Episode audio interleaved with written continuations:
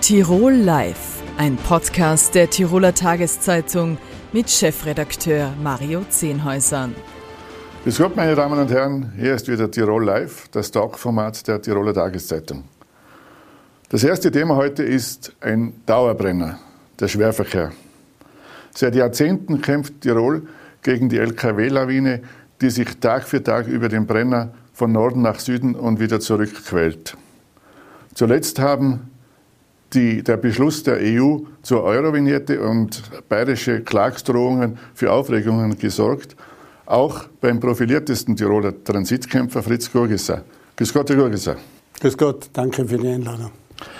Herr Gurgisser, die Eurovignette kommt einer schweren Niederlage äh, Österreichs und Tirols bei. Was, haben diese, was hat Tirol jetzt für Möglichkeiten, dagegen vorzugehen? Also zunächst vielleicht muss man im Hintergrund auch wissen, ich sehe es gar nicht als Niederlage, weil das geht zurück bis 1994, wo man die Mauthoheit im Zuge des Beitritts abgegeben hat, verschenkt hat. Danach hat es gegeben ein Grünbuch für faire und effiziente Preise vom Neil Kinnock, ist in Innsbruck vorgestellt worden.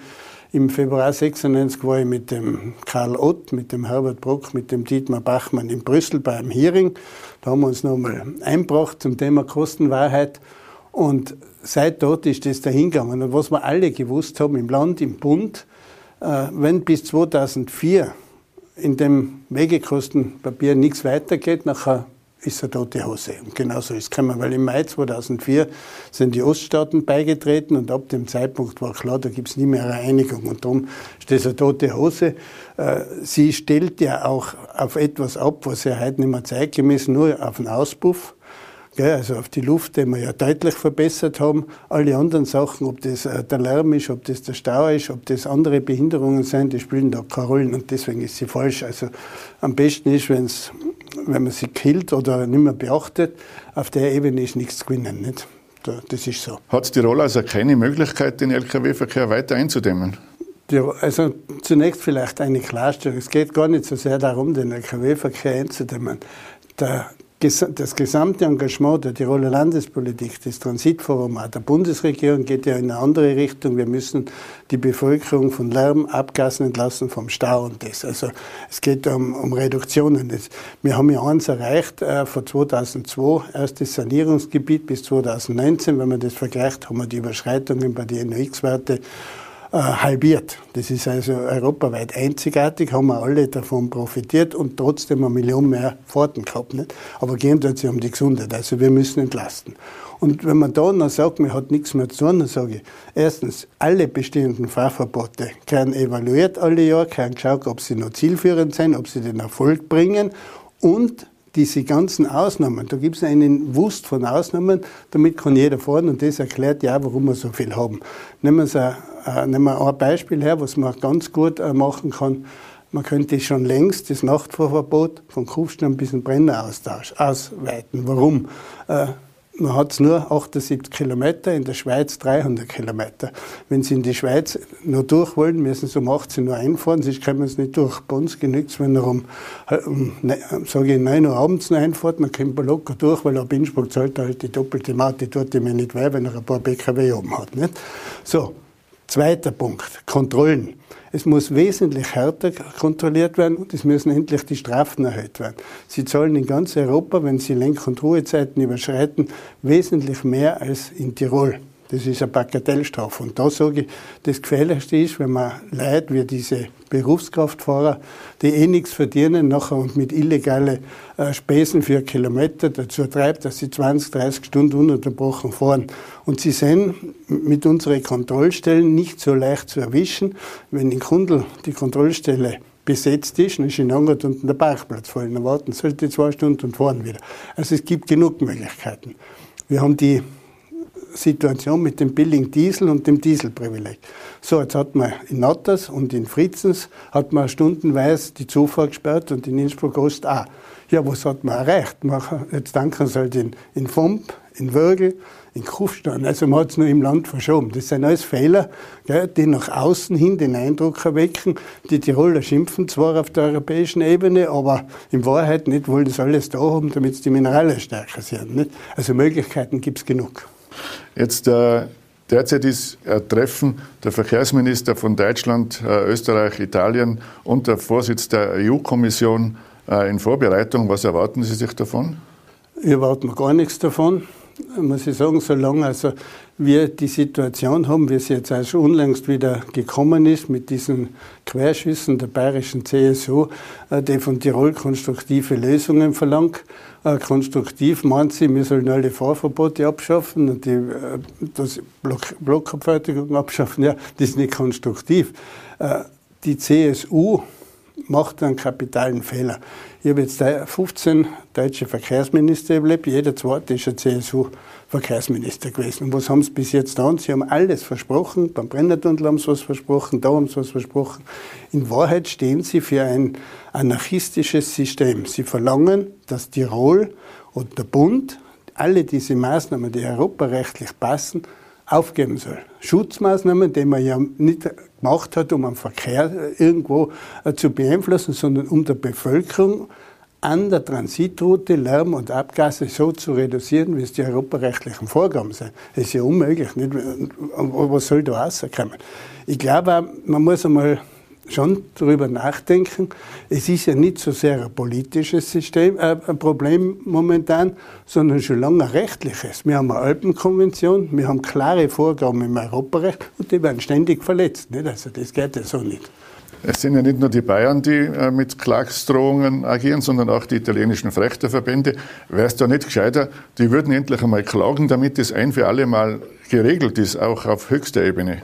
Das habe ich, ja, das habe ich auch mit dem Landeshauptmann besprochen. X-mal gesagt, bitte hoffentlich klagen Sie endlich einmal. Erinnern Sie sich zurück, wir sind 1998 auf der Autobahn im Schönberg gestanden, 40 Stunden. Gott sei Dank hat noch eine Frechterin einmal geklagt, wegen einem Mautentgang. Nicht? Was ist rausgekommen? Fünf Jahre lang haben sie europaweit geschrieben, dass wir, diese, dass wir dieses dass man diese Bürgerversammlung natürlich, dass das jetzt einmal GH abgelehnt wird und verloren geht. Und was ist gewesen? Genau das Gegenteil. Ich darf nur zitieren, der Generalanwalt hat schon festgestellt, es war gut, dass die Bürger, Bürger sage ich, nicht Parteien, die Bürger ihr Anliegen auf der Straße kundgemacht haben und nicht daneben, weil daneben hat man sonst keine Acht gegeben. Nicht? Also, wenn es um die Gesundheit geht, und darum bin ich mir so absolut sicher, weil ich bin kein Jurist und bin kein Europarechtler, aber die Grundrechte kenne ich. Es gibt keine europarechtliche Verpflichtung, dass man ein Land wie Tirol mit dieser sensiblen Topografie, das gilt für Südtirol genauso, dass man die zwingt, dass sie den Verkehr freilassen und dass sie einfach sagen, das ist so. Das gibt's nicht. Ja, man muss also diese Möglichkeiten nutzen und die sollen klagen. Jeden Tag, bitte gehen. Nachher wird der EuGH Ihnen sagen, liebe Freunde, so und so schaut das aus es ist ja auch falsch. Erinnern Sie sich, man, man redet das ganze Jahr und jetzt 10 Jahre, 20 Jahre nur darum, der europäische Transit und meint den Brenner. Man übersieht aber, dass er von Nizza bis Wien äh, im Raum der Alpen ja 10, 20 Übergänge sind. Alles wird auf den Brenner gehängt. Dann frage ich mich, warum. Ich meine, die Schweiz kann man ausklammern, da hat Österreich selbst dem Transitvertrag zugestimmt, die nutzen ihre Möglichkeit. Aber da kostet doppelt so viel in, der, in, in Frankreich kostet allein der Mont Blanc-Tunnel dreimal so viel wie die Maut von Rosenheim bis Verona. Also da stimmt das ganze System nicht, nicht. Und da muss man was tun. Und vielleicht sollte man auch die europäische Ebene noch einmal, äh, was mir ganz ein großes Anliegen wäre. Es geht ja nicht um die Maut. Wenn es gelingen würde, auf der europäischen Ebene, allein bei den Berufskraftfahrern im internationalen Transit einmal ein Kollektiv haben mit einem Mindestlohn von 2.500 Euro brutto oder was nicht, dann würden sich viele, viele Dinge ändern. Weil der Transit entsteht europaweit und nicht in Tirol dadurch, dass die Straße nichts kostet, dass die Fahrer nichts kosten und dass die Laster nichts kosten. Die werden ja alle irgendwo angemeldet, äh, steuerschonend, abgabenschonend. Und das ist ja das Hochinteressante, dass sich die Politik in Bayern, in Österreich, in Italien, alle tun, um Gottes Willen, dabei vertreten sie ja Fuhrunternehmen, die in die Länder keine Steuern mehr zahlen. Wo gibt es denn sowas? Der Südtiroler Landeshauptmann hat äh, die Prüfung eines sogenannten Slot-Systems in Auftrag gegeben, dass also die äh, Lkw quasi eine Durchfahrtszeit buchen müssen in Zukunft. Könnte das eine Alternative zur Blockabfertigung sein? Das kann ich nicht beurteilen. Ich kann, kann nur eins sagen, mir war lieber, der Südtiroler Landeshauptmann ebenso wie der Trentiner, würden sich mit dem Tiroler und mit dem Bayerischen einmal einigen, dass man an dieser Strecke gemeinsam Maßnahmen setzt. Mit dem Dossiersystem haben wir ihnen was vorgelegt, was machbar ist, was am Tisch liegt. Wenn jetzt jeder wieder umfängt, irgendwo Zeit, Ding, das was soll ich sagen, Studien, Machbarkeit. Jetzt warten wir wieder ein halbes Jahr aufs Ergebnis, dann diskutieren wir es und in dem ganzen Jahr fahren die anderen schon wieder um sind. Warum nutzt man nicht die, die Sachen, die da liegen? Das ist die Vorgabe und nicht immer was Neues suchen und vor allen Dingen, wenn Nordtirol was macht, dann macht Südtirol was anderes, die Bayern gar nichts, die Trentiner auch nicht. Ja, was sollen da rauskommen, nicht? Es ist ja nicht nur der Lkw-Verkehr, der für Probleme sorgt auf der Brennerroute, sondern es sind auch die Pkw, die immer mehr werden. Äh, auch da agiert Tirol seit kurzem oder seit, seit längerem schon mit, mit Notwehrmaßnahmen. Äh, Gibt es keine anderen Möglichkeiten? Nein, ich, ich habe es immer gesagt, das sind keine Notwehrmaßnahmen, sondern und das ist ja eine, eine, Botschaft nach außen, die von der Politik seit, seit der Blockabfertigung immer äh, vermittelt wird, äh, wir setzen, das ist keine Notwehrmaßnahme. Wenn ich eine gesetzliche Vorgabe, dass ich die Sicherheit, Leichtigkeit und Flüssigkeit des Verkehrs aufrechterhalte, als Notwehrmaßnahme bezeichne, dann stimmt was nicht, nicht. Das ist eine ganz normale Sache. Die Bayern die Straßenverkehrsordnungen, auf denen steht, sind nationales Rechtsgut. In Bayern genauso wie in Österreich, in Deutschland, in Italien. Also ich wollte probieren Sie mal in Italien drehen, gegen die Straßenverkehrsordnung was tun, dann nehmen Sie das Auto gehabt, nicht? Und bei uns ist das ganz normal, da bettelt man mal dumm. Es kann ja nicht sein, dass man heute äh, über den Fernpass, über das Achental, über den Zierlerberg, einfach rund um die Uhr offen hat. Sie fahren im Winter von Frankfurt bis zum Achenpass fünf Stunden und vom Achenpass nachher bis, bis Fügen oder, oder Schlittersobe sieben Stunden. Das ist ja verrückt, nicht? Das ist eine Normalität, nicht? Und ich glaube, da muss man auch hängt natürlich mit dem Tourismus zusammen, der hinten in die Täler alles ausgebaut hat. Und vorne sagen sie, ja, das geht uns nichts um. Das, ist, das muss man anders lesen. Wir haben ja da auch Dossiersysteme vorgeschlagen, so am Fernpass. Durch das Corona steht die ganze Geschichte, aber ich hoffe, dass das einmal bald vorbei ist und dann kann man die Sachen wieder weitermachen. Nicht? Sie haben selber erwähnt, Sie haben schon 15 äh, deutsche Verkehrsminister erlebt. Sie sind gefühlt äh, seit 100 Jahren äh, Obmann des Transitforums. Seit 25. Denkt man da nach 25 Jahren nicht so, jetzt, äh, ich habe jetzt meinen Beitrag geleistet, ich, ich gebe es jetzt an, an einen Jüngern ab?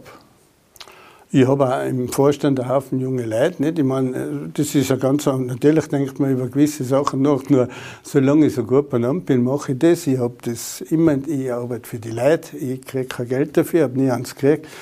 Wir arbeiten mit 30 Euro Mitgliedsbeitrag im Jahr, das wissen die Leute ja gar nicht. nicht? Wir kriegen keine Spesenersätze, kein öffentliches Geld. Und, viel, und das ist auch die, die große äh, Kraft, die wir haben, dass wir wissen, wir setzen uns für unsere eigene Gesundheit, für unsere eigenen Kinder, für unsere Enklein. Das gibt so viel Motivation. Und wenn ich mal merke, ich bin mehr so viel, nicht, dann soll es zwei andere machen. Ich habe nur die Sorge, das sage ich ganz offen, dass das so leicht niemand mehr macht, weil das ist eine brutale Aufgabe. Das ist nicht etwas, wo man ein Biotop rettet oder sonst was oder bei einem Stammbruch sich einsetzt, sondern da sind wir mitten in, dem, in einem kranken Wirtschaftssystem drinnen. Ich sage, bezeichne das immer so, nicht? Weil diese nicht erfolgte Harmonisierung führte dazu, dass alles kreuz und quer um und umgeführt wird. Wenn, Sie, wenn wir halt schauen, dass der Haminger Äpfel in, in einem äh, Lebensmittelladen äh, teurer ist wie einer aus China oder Südafrika, dann ist das nur ein Beispiel, dass man sieht, die, Welt ist verrückt und wenn ich beim Metro unten einen Lungenbraten um, um, für die Gastronomie um 12 Euro kriege und beim Bauern zahle ich 25, 30 und im Geschäft 50, nachher weiß man, da stimmt im System was nicht. Und das muss man natürlich auch angreifen. Das ist für uns eine Nummer zu groß, wenn es nicht einmal die Politik sich darüber traut. Herr Grogesser, vielen Dank für den Besuch im Studio. Ich sage auch Dankeschön. Danke. Themenwechsel. Im Zuge der sich rasch ausbreitenden Omikron-Variante ist wieder einmal der Tourismus ins Gerede gekommen. Nicht nur, aber eben auch in Tirol, wo zuletzt Videos von ausgelassenen Après-Ski-Partys für helle Aufregung sorgten. Auch bei Tourismusministerin Elisabeth Köstinger, die uns jetzt aus Wien zugeschaltet ist. Herzlich willkommen. Liebe Grüße nach Tirol. Frau Ministerin, Sie haben äh, nach dem Auftauchen der Partyvideos äh, in den sozialen Netzwerken äh, richtiggehend verärgert gewirkt. Stimmt dieser Eindruck?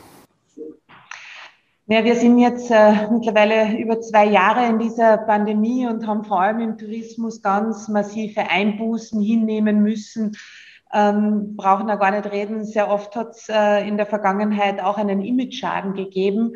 Äh, jetzt die Omikron-Welle führt dazu, dass wir wieder massiv steigende Zahlen haben. Und ich habe halt relativ wenig Verständnis für einzelne wenige Gastronomen, die sich nach wie vor nicht an die Regeln halten, weil ähm, da geht es ja nicht nur äh, um den eigenen Betrieb äh, oder den Ort, wo man halt ansässig ist, sondern um das Tourismusland Tirol, Tourismusland Österreich. Und wir müssen einfach alles dafür tun, dass wir zum einen die Situation im Griff behalten, vor allem jetzt äh, in Richtung Februar, und dass wir vor allem auch weiterhin ähm, einen guten Namen als Urlaubsland Österreich haben. Derzeit steht aber unbestritten der Wintertourismus stark unter Druck. Die, die Infektions-Hotspots befinden sich in den touristischen Hochburgen. Äh, sind Sie überrascht, dass ausgerechnet dort, also in den, in den Skimetropolen im, im Bezirk Pongau äh, oder in, in, Tirol im Bezirk Kitzbühel oder Landeck, dass, es, dass die Infektionszahlen dort so durch die Decke gehen? Ja, natürlich äh, dort, wo viele Menschen zusammenkommen, wo man sich trifft, ähm, äh, ist es natürlich vor allem durch die hoch ansteckende Omikron-Variante äh, klar, dass es zu höheren Infektionszahlen kommt. Aber da möchte ich schon zwei Sachen klarstellen. Zum einen halten sich die Mehrzahl der Betriebe wirklich vorbildlich an die Corona-Regeln, auch die Gäste, da haben wir wirklich auch keine Probleme. Und zum Zweiten sehen wir trotz der hohen Infektionszahlen, dass die Lage im Gesundheitssystem eine ganz stabile ist. Das heißt, äh, wir haben jetzt äh, immer so rund 20.000 äh, Fälle und die Situation auf den Gesundheitsstationen, auf den äh, Intensivstationen äh, ist nach wie vor eine stabile. Äh, und das zeigt uns eigentlich zwei Dinge. Zum einen, die Impfung wirkt. Vor allem der dritte Stich ist da ganz entscheidend, damit man keinen schweren Corona-Verlauf hat. Und das Tragen einer FFP2-Maske ähm, dort, wo halt Menschenansammlungen sind, das zahlt sich auf jeden Fall aus.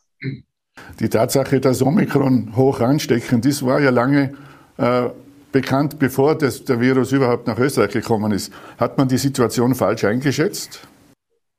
Überhaupt nicht. Österreich äh, ist ja in derselben Situation äh, wie alle Länder. Man braucht nur den Blick nach Deutschland äh, wagen. Dort wird 40 äh, mal weniger getestet als bei uns in Österreich.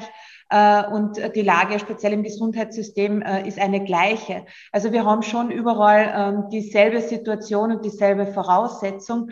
Äh, die Lösung wird einfach die Impfung sein, wird der dritte Stich sein und wird vor allem eben auch im Bereich FFP2-Maske zu suchen sein. Jetzt der, der dritte Stich, der hilft tatsächlich schwere Verläufe, schwere Krankheitsverläufe zu verhindern, verhindert aber nicht, äh, dass sich Leute trotzdem anstecken und die Infektion weitergeben. Das äh, war ja die Hiobsbotschaft äh, rund um Weihnachten, als Omikron aufgetaucht ist. Ähm, Sie haben es eh zu Recht auch angesprochen. Ähm, das Einschätzen einer neuen Variante dauert immer einige Wochen. Und es sind Expertinnen und Experten weltweit rund um die Uhr dran, das auch zu tun, dass es jetzt ähm, nicht mehr einen hundertprozentigen Schutz vor einer Infektion gibt, äh, ist bekannt. Aber trotzdem der Schutz äh, vor einem schweren Verlauf gibt uns ja auch die Sicherheit, gut durch diese Omikron-Welle zu kommen. Wie schätzen Sie denn die geltenden äh, Corona-Regeln ein? Sind die, sind die äh, zu lasch oder werden sie nicht konsequent genug umgesetzt, dass es trotzdem zu dieser explosionsartigen Vermehrung kommt? GECO ist ja das beratende Gremium der Bundesregierung, bestehend aus äh, Gesundheitsexperten, Vertreter äh, des Bundesheers, die äh, der Bundesregierung, da vor allem dem Gesundheitsminister, dem Bundeskanzler, eine Einschätzung, eine Empfehlung geben.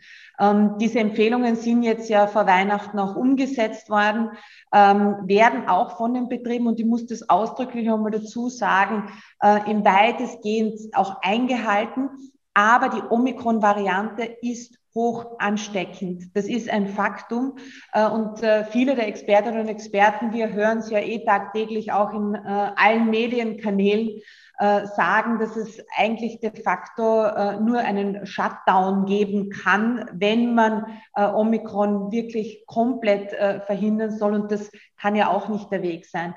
Wir haben jetzt äh, in den letzten Monaten schon sehr viel erlebt im Umgang mit der Pandemie. Ähm, ich glaube, dass es einfach wichtig sein wird, dass die Bevölkerung das Bewusstsein hat, dass die Impfung vor einem schweren Verlauf schützt aber so wie in anderen Ländern auch, äh, werden wir diesen Umgang mit der Pandemie halt jetzt auch weiter praktizieren müssen. Ähm, GECO berät und evaluiert natürlich immer wieder auch die Maßnahmen. Aktuell sehen wir, dass die Lage in den Gesundheitseinrichtungen stabil ist vor allem auf den Intensivstationen.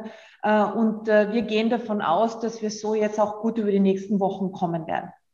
Noch einmal zurück zu den Videos. Äh, Behördenvertreter kritisieren in diesem Zusammenhang immer wieder, dass ihnen bei Verstößen gegen die Covid-Verordnungen äh, gewissermaßen die Hände gebunden sind. Jetzt hat das Parlament gestern über Ihre Initiative eine Novelle oder eine, einen, einen neuen Passus beschlossen. Was genau wurde da beschlossen?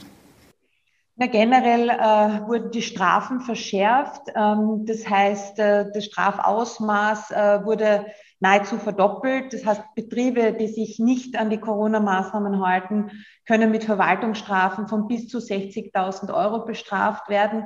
Es droht äh, der Verlust der Wirtschaftshilfen und neu seit gestern hinzugekommen ist, ähm, dass von Seiten der Bezirksverwaltungsbehörden auch Betretungsverbote ausgesprochen werden können für einzelne Betriebe, die mehrmals die Regeln verletzt haben. Äh, und damit haben wir jetzt auch sehr schnell eine Handhabe äh, für die Bezirks- und Landesebene geschaffen, dass sie da einschreiten können. War das von langer Hand geplant oder haben die Videos das Ganze beschleunigt? Na, wir haben das schon länger in Vorbereitung gehabt. Ähm, generell sind die ganzen äh, Covid-Gesetze natürlich einer genauen Prüfung äh, zu unterziehen. Das ist vollkommen klar. Äh, alles, was hier gemacht wird, ist natürlich eine massive Einschränkung zum Teil in Persönlichkeits- und Freiheitsrechte, auch äh, im Ausüben des eigenen Gewerbes. Aber wir sind heute halt in einer Pandemie. Wir müssen alles dafür tun, äh, dass vor allem die Ansteckungszahlen im Rahmen bleiben, dass wir die Situation im Griff halten. Und wie gesagt, vor allem für das äh, Urlaubsland Österreich ist es ganz wichtig, was für Signal wir ins Ausland setzen. Und wir sind eines der besten, schönsten Urlaubsländer der Welt, auch eines der erfolgreichsten Urlaubsländer der Welt ähm, und wollen das vor allem mal in Zukunft bleiben ähm, und genau diese Botschaft einfach auch ins Ausland aussenden. Äh, Sie haben zuerst die, die Corona-Hilfen der Bundesregierung angesprochen. Äh, die Regierung hat ja vielen Tourismusbetrieben finanziell stark unter die Arme gegriffen. Äh, was sagen Sie zu der Kritik, dass einige Betriebe zu viel Geld bekommen haben? Ja, ich kann das nicht nachvollziehen, weil ähm, die Einschränkungen, vor allem äh, letztes Jahr der Totalausfall der gesamten Wintersaison, äh, natürlich massive Einschnitte bedeutet haben. Wir sehen, dass vor allem die Tourismusbetriebe massiv investiert haben in dieser Zeit. Das heißt, das sind alles Gelder, die ja wieder in äh, die Wirtschaftskreisläufe zurückfließen, wovon vor allem das Gewerbe massiv profitiert hat. Ähm, der Tourismus ist ja für uns auch einer der wichtigsten Arbeitgeber in den Regionen, einer der wichtigsten Investoren in den Regionen. Von dem her heute von der Kritik nicht viel. Sollte es in äh, einzelnen Fällen äh, zu einer Überförderung äh, gekommen sein, dann wird das von Seiten des Finanzministeriums ähm, mit Sicherheit zurückgefordert werden. Aber im Großen und Ganzen waren diese Wirtschaftshilfen sehr zielgerichtet, haben die Branche auch ähm, oder ermöglicht, dass die Branche durch diese Krise taucht und hat zusätzlich noch ermöglicht, dass jetzt auch investiert worden ist. Äh, und uns wurden ja von unterschiedlichsten Stellen äh, bescheinigt, dass wir im Bereich der Wirtschaftshilfen das beste und treffsicherste System haben. Und äh, Gott sei Dank ist es vor allem dem Tourismus, der Gastronomie zugute gekommen. Letzte Frage, Frau Ministerin. Der Betreiber jenes Kitzbüheler Lokals, aus dem das erste Video stammt, hat jetzt zugesperrt und gesagt, er will erst wieder aufsperren, wenn die Pandemie endgültig vorbei ist. Wann ist es Ihrer Meinung nach? Es gibt unterschiedliche Einschätzungen. Zu 100 Prozent wird Ihnen diese Frage leider niemand beantworten können, äh, weil wir nicht wissen, ähm, äh, ob die Omikron-Variante jetzt noch einmal mutiert, äh, wie vor allem eben auch die Impfungen in weiterer Folge wirken werden, äh, beziehungsweise was es eben auch für, neue Überraschungen im, Zuge der, Corona-Pandemie gibt. Aber die Einschätzung ist schon, ähm, dass wir jetzt die, die letzten Ausläufer erleben. Für den Tourismus generell rechnet die Welttourismusorganisation, dass wir gänzliche Reisefreiheit spätestens 2024 äh, wieder haben werden. Das heißt, ohne Einschränkungen mehr oder weniger. Ähm, das heißt, die nächsten Monate werden vor allem herausfordernd werden. Ich glaube aber, dass wir in Österreich, vor allem in Tirol, sehr gut aufgestellt sind. Wir haben einen sehr guten Namen, wir haben viele Stammgäste. Die Leute freuen sich auf die wunderschönen Berge, auf die Gastfreundschaft, auf die Kulinarik, die wir zu bieten haben. Ähm, und vor allem sind unsere Gäste halt äh, sehr stark aus dem EU-Ausland, äh, Deutschland, äh, Holland, Belgien und dergleichen. Und, und da bin ich überzeugt davon, dass wir auch, was den Tourismus betrifft, besser als andere Destinationen durch diese Zeit kommen werden. Frau Ministerin, vielen Dank, dass Sie sich Zeit genommen haben in dieser turbulenten Phase und schöne Grüße nach Wien. Ich sage Dankeschön und ich sage vor allem den Touristikern und Gastronomen in Tirol ein großes Dankeschön fürs Durchhalten äh, in dieser sehr, sehr herausfordernden Zeit. Danke und auf Wiedersehen. Wiedersehen. Zum Schluss noch zur Kommunalpolitik. Am 27. Februar stehen in Tirol Gemeinderats- und Bürgermeisterwahlen an.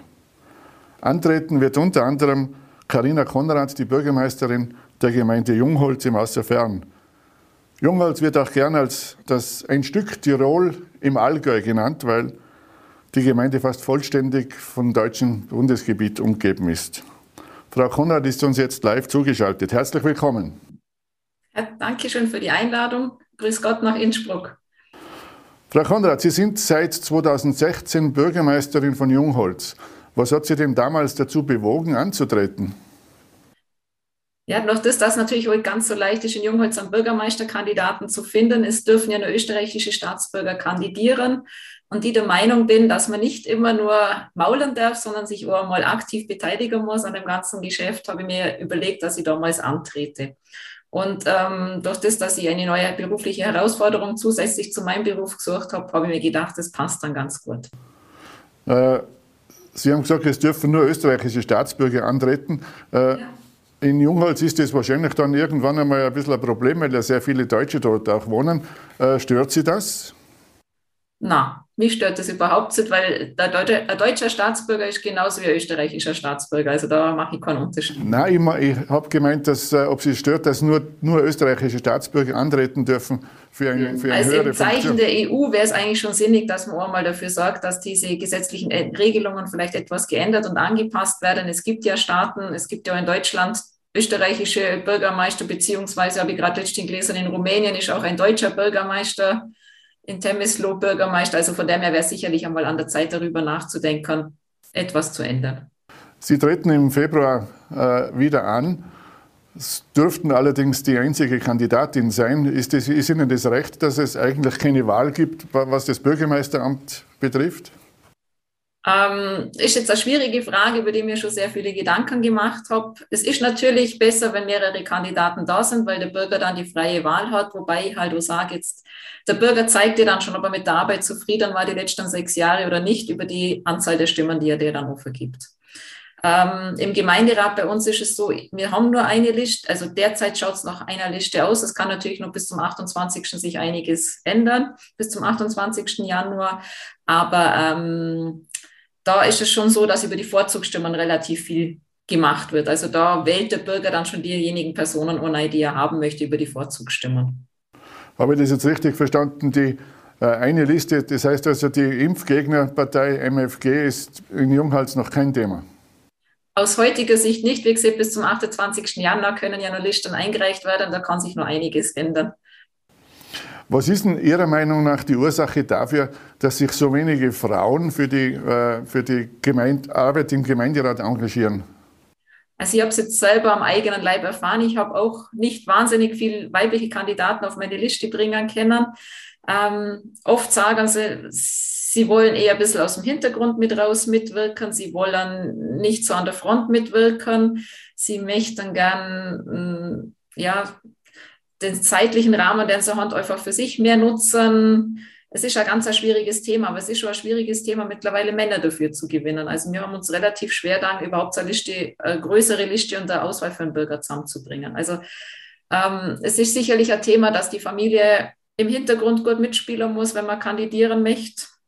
Es ist sicherlich ein Grund, dass man das, diese Vereinbarkeit von Beruf und Familie ein bisschen managen muss. Und ja, viele Frauen trauen sich es einfach nicht zu, obwohl sie wirklich tolle Frauen sind und das durchaus auf, auf dem Schirm hätten und ummachen könnten. Das wäre meine nächste Frage gewesen. Sie sind während Ihrer äh, jetzigen Amtszeit Mutter geworden.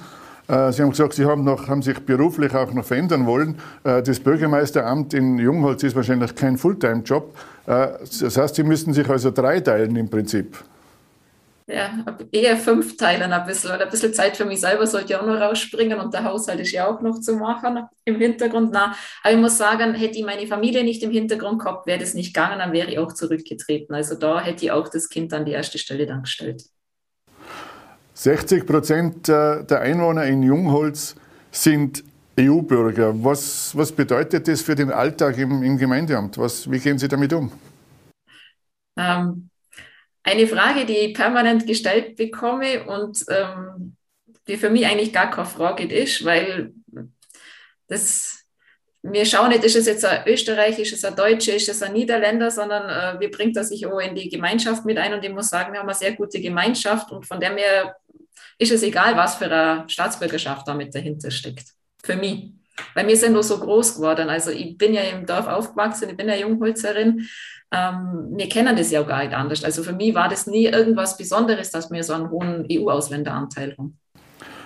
Jungholz hat als Enklave ganz besondere Herausforderungen zu meistern. Wie würden Sie denn die jetzt äh, beschreiben? Uh, Corona ist das beste Beispiel. Also wir haben ja eigentlich eine gelebte EU gehabt, bevor wir überhaupt zur EU beigetreten sind, ähm, weil wir immer grüne Grenzen gehabt haben. Also wenn wir nach Deutschland ausgefahren sind, das war für uns nie bewusst, über eine Grenze zu fahren. Jetzt mit Corona haben wir das allererste Mal in meinem Leben, also ich bin ja doch immerhin auch schon 46 Jahre alt, Grenzschließungen erleben müssen. Also wirklich Grenzpolizisten da gestanden sind und uns kontrolliert haben, ob wir hinausfahren können oder nicht. Ähm, die Herausforderungen sind natürlich, um die österreichischen Gesetze in Jungholz umzusetzen auf der einen Seite, aber doch sehr auf Deutschland oder nach Deutschland orientiert zu sein. Als Beispiel, wir lesen eher die Allgäuer Tageszeitung wie die Tiroler Tageszeitung. Gottes Willen. Ähm, wir schauen eher deutsches Fernsehen wie österreichisches Fernsehen. Mir ist es so gegangen, bevor ich in der österreichischen Politik tätig geworden bin, dass ich mich in der deutschen Politik besser auskommt habe wie in der österreichischen, weil wir natürlich auch unsere fort- oder weiterführenden Schulen fortwiegend in Deutschland besuchen, als Beispiel. Also da gibt es ganz, ganz viele Themen, ähm, auf die man achten muss. Und darum muss man halt auch schauen, dass man die Kontakte und das Netzwerk auf beide Seiten gut pflegt. Also nicht nur nach Tirol und nach Österreich, sondern auch, dass man mit der deutschen Politik und mit der bayerischen, mit der Allgäuer Politik gut auskommt und da sein Netzwerk entsprechend hat, dass man dann diese Regelungen alle aufrechterhalten kann, die wir haben. Über die, Los über die Lesegewohnheiten müssen wir noch reden, Frau Bürgermeisterin. Ja. Wir haben in der Tiroler Tageszeitung schon mehrfach darüber berichtet, dass äh, Jungholz die niedrigste Impfquote in Österreich hat, äh, aber eben nur am Papier, weil wohl viele Menschen auch in Deutschland bereits geimpft worden sind. Äh, haben Sie denn jetzt mittlerweile schon herausgefunden, wie der Impfstatus jetzt in Jungholz in etwa ausschaut? Also ich kann es halt nur sagen aus den Gesprächen, die ich selber habe, wir werden auch an die knappen 70 Prozent liegen mit den Bürgern, wo ich geredet habe. Äh, es gibt in Deutschland keine belastbaren Zahlen. Also es gibt da noch nicht dieses Impfregister, wie es jetzt in Österreich gibt. Und darum sind die Zahlen so schwer zu greifen. Äh, nur als Beispiel, es sind ähm, Jungholzer im Impfzentrum geimpft worden. Ähm, da ist die Arbeitgeberadresse hinterlegt. Also da scheint es gar nicht auf, dass die jetzt als Jungholzer sind, sondern da ist als die Arbeitgeberadresse als Adresse hinterlegt in Deutschland draußen. Oder die Arbeitgeber haben teilweise selber Aktionen in ihre Betriebe draußen gemacht, wo geimpft worden ist. Und von dem her gibt es keine greifbaren Zahlen in Deutschland, derzeit noch nicht. Aber ich denke, das wird sich jetzt dann nur irgendwann ändern. Und dann hoffe ich, jetzt mit der Impfpflicht, die ja zum ersten, zweiten kommt, müssen sich ja meine Jungholzer auch registrieren lassen in Österreich. Und dann hoffe ich, dass diese Impfregister entsprechend sauber gepflegt werden können, dass auch Menschen ohne österreichische Sozialversicherungsnummer dann da eingepflegt werden können. Da kenne ich mich aber jetzt zu wenig aus. Letzte und dann dürften ja? wir nicht mehr die schlechteste Impfquote in Österreich haben. äh, letzte Frage. Sie haben jetzt äh, sechs Jahre Erfahrung im Amt als Bürgermeisterin. Was, was braucht man denn am ehesten, um dieses Amt auszufüllen? Diplomatie, ein breites Kreuz und eine Schippe voll Humor, würde ich jetzt einmal behaupten. Und ähm, ja, ähm, offen auf die Menschen zugehen und sich ein gutes Netzwerk erarbeiten. Also es gehört ganz, ganz viel mit dazu. Und das ist, denke ich, egal, ob das jetzt ein Mann oder eine Frau als Bürgermeister ist, sondern das, das gehört insgesamt einfach mit dazu. Frau Bürgermeisterin, ich wünsche Ihnen viel Erfolg bei den Gemeinderatswahlen in äh, knapp sechs Wochen. Äh, bedanke mich für das Gespräch und wünsche alles Gute ins Haus der Fern. Vielen Dank und nochmal schöne Grüße nach Innsbruck. Meine Damen und Herren, das war Tirol Live für heute.